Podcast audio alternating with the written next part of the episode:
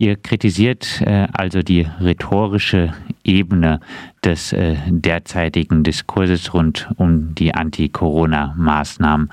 Was passt euch auf dieser rhetorischen Ebene nicht?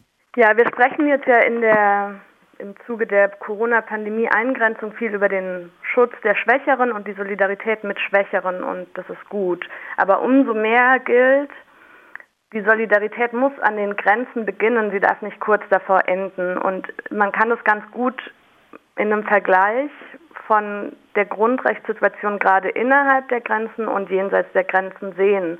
Also in Baden-Württemberg hat jetzt zum, zur Begründung dieser Maßnahmen eine Corona-Verordnung erlassen und da steht beispielsweise in Paragraph 3 Absatz 3, Versammlungen und Veranstaltungen sind untersagt.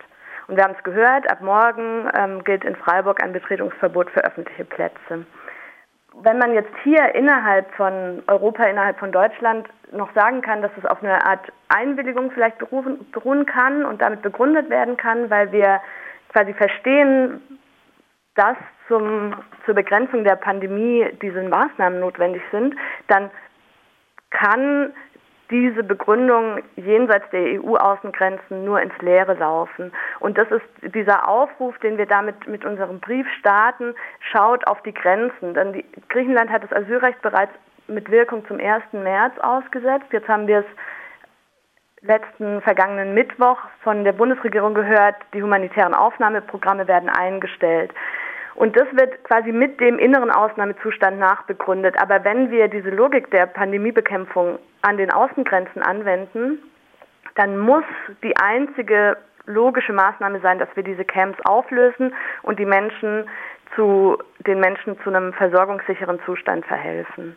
Und ähm, das ist genau dieser dieser Punkt, der uns an der Rhetorik stört, wenn wir nämlich von Solidarität sprechen und gleichzeitig die Grenzschließungen mitdenken, dann ist der Subtext, dass die Solidarität nur bis, sagen wir, zur Stadtgrenze, zur, zur nationalen Grenze, beziehungsweise auf jeden Fall nur bis zur EU-Außengrenze reicht. Sind äh, Grenzschließungen in der Corona-Krise nicht notwendig? Ich denke, Grenzschließungen sind auf jeden Fall gefährlich, wenn sie im Kopf und in der Sprache stattfinden.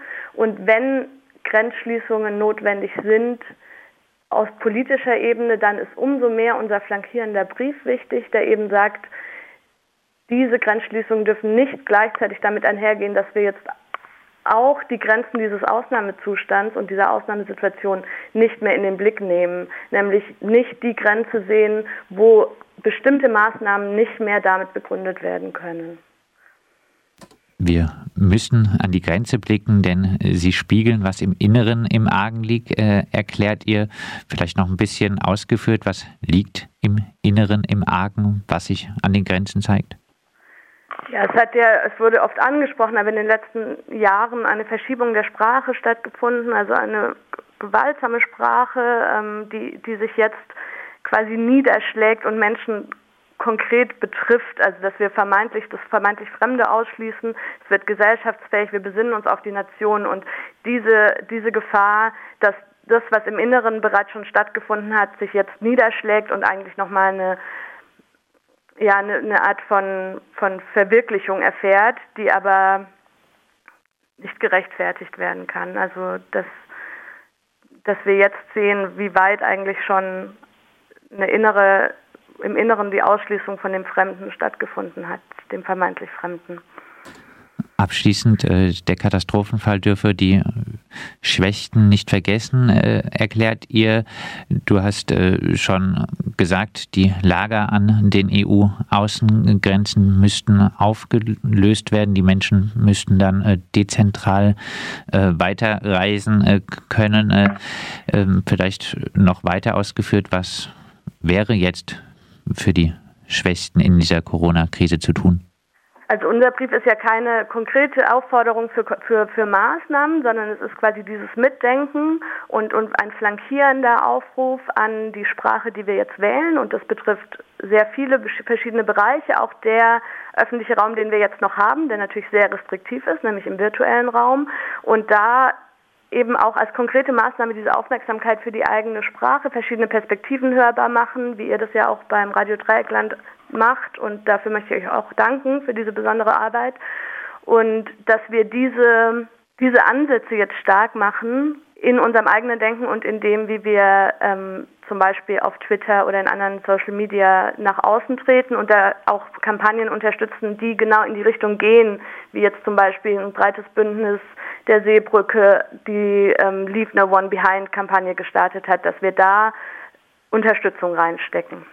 Das äh, sagt die Juristin Anna Julia. Sie hat gemeinsam mit äh, der Juristin äh, Katharina einen offenen Brief äh, verfasst. In äh, diesem Brief kritisieren äh, die beiden die Reaktionen auf Corona.